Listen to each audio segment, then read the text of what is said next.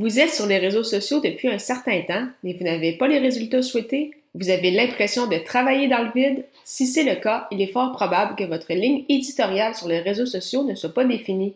Heureusement, c'est le sujet du jour. Les médias sociaux en affaires est votre rendez-vous hebdomadaire pour en connaître davantage sur les différents réseaux sociaux et les plateformes de création de contenu dans un contexte d'affaires.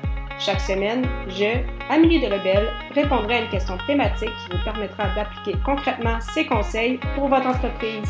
C'est parti! Salut et bienvenue sur les médias sociaux en affaires. Très heureuse, comme toujours, d'être avec vous aujourd'hui. Pour ce 45e épisode, je réponds à la question comment définir votre ligne éditoriale sur les réseaux sociaux?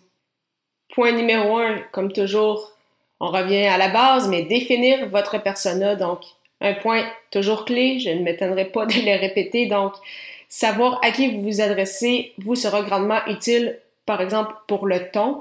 Donc, est-ce que vous voulez avoir un ton humoristique, informel? Est-ce que vous voulez tutoyer ou vous voyez votre audience? De mon côté, comme euh, vous le savez, maintenant, rendu à ce 45e épisode, j'utilise le vous. Donc, euh, vraiment très, très important de savoir à qui vous vous, vous adressez pour savoir non seulement quoi lui dire, mais de quelle façon vous allez vouloir vous adresser à cette audience-là? Donc, euh, si jamais vous n'avez pas encore défini votre persona ou vous souhaitez peut-être avoir un petit rafraîchissement, simplement vous rendre au amidelabel.com baroblique E majuscule 006. Par la suite, deuxième point très important, quel est votre positionnement? C'est le positionnement en fait qui va vous permettre de clarifier vos euh, intentions envers votre persona défini un peu plus haut, donc qui va vous permettre en fait de figurer comme expert dans votre domaine d'expertise avant de mettre cela justement en euh, création euh, de contenu qui, bien sûr, nous amène tout de suite au troisième point qui est donc quel type de contenu choisir. Il n'y a pas de bonne ou de mauvaise réponse, bien évidemment, à cette étape-ci. Ce que je vous recommande, c'est vraiment d'essayer en fait tous les formats de contenu possibles pour voir en fait lequel vous préférez.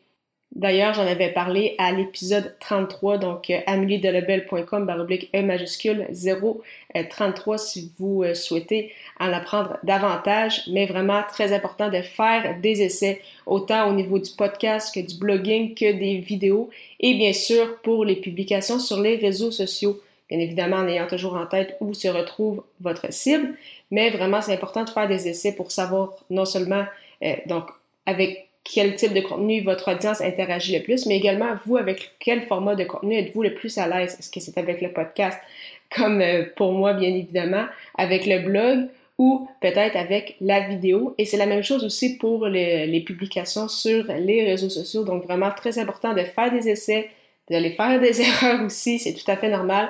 Et au fur et à mesure, donc vous allez pouvoir bonifier le tout et savoir vraiment de euh, comment créer votre contenu et euh, sur quelle plateforme, bien évidemment, vous retrouvez.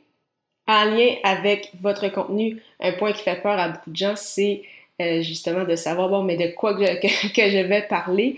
Donc, euh, bien évidemment, vous ne voulez pas juste vendre vos produits ou vos services, vous voulez également intéresser votre audience. Donc, pour cela, en connaissant votre personnel, vous allez savoir, OK, quelles sont ses problématiques, quels sont ses, problèmes, de quelle façon puis-je euh, les aider ou, euh, par exemple, de quel sujet ils aimeraient entendre parler. Et donc, de cette façon-là, vous allez pouvoir avoir beaucoup euh, d'idées de contenu, autant en termes de publication que vraiment de pièces de contenu.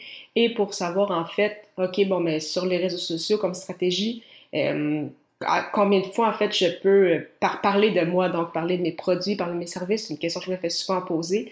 Et une stratégie que j'aime beaucoup, c'est en fait, c'est inspiré du livre de Gary Vaynerchuk, donc Jab, Jab, Jab, Right Hook. Donc, trois contenus d'information, trois contenus de valeur pour votre audience pour une publication promo. Donc, si jamais, par exemple, vous décidez de publier deux fois par semaine sur les réseaux sociaux, ça veut donc dire qu'une fois par deux semaines, vous allez parler d'un de vos produits ou de vos services Sinon, le reste du temps, ça va vraiment être des contenus euh, d'information, de valeur pour euh, votre audience.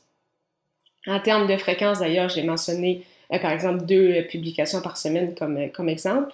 Au minimum, il faut au moins une publication par semaine sur les réseaux sociaux et c'est également ce qui est grandement recommandé dans le domaine de la création de contenu, dont bien évidemment avec le podcast parce que vous voulez donner rendez-vous avec votre audience donc pour vraiment obtenir des résultats euh, intéressant, important de donner rendez-vous chaque semaine. Cependant, bien évidemment, au départ, si vous débutez de cette aventure et que vous préférez euh, faire euh, une pièce de contenu aux deux semaines ou peut-être une grosse pièce de contenu par mois, par exemple, avec une, une vidéo ou avec un article de blog, il n'y a pas de problème. Mieux vaut en faire un peu que pas du tout. Donc, en résumé, comment définir sa ligne éditoriale sur les réseaux sociaux? Bien évidemment, définir votre persona, par la suite déterminer votre positionnement. En lien avec votre positionnement, quel type de contenu allez-vous choisir pour euh, vous adresser à votre audience et par la suite définissez bien évidemment vos sujets, vos thématiques ainsi que la fréquence de publication tant au niveau des réseaux sociaux que pour votre création de contenu. Justement, parlant de podcast, j'utilise depuis les dernières semaines l'hébergeur francophone Ocha avec mon podcast Les médias sociaux en affaires. Alors, pourquoi avoir fait le changement? Parce que oui, Blueberry reste une très belle plateforme. Cependant, Ocha n'est pas qu'un hébergeur, mais également un outil marketing qui vous permet, entre autres, de planifier vos publications sur les réseaux sociaux et de créer des clips audio. Et euh, de surcroît, comme je l'ai mentionné, il s'agit d'une plateforme 100% francophone, donc d'une plateforme française. Pour l'essayer à votre tour, profitez d'un essai gratuit de deux semaines au ameliedelebel.com baroblique Ocha, A-U-S-H-A. La semaine prochaine, je répondrai à la question comment régler les problèmes de votre persona par la création de contenu? Ne manquez pas ça!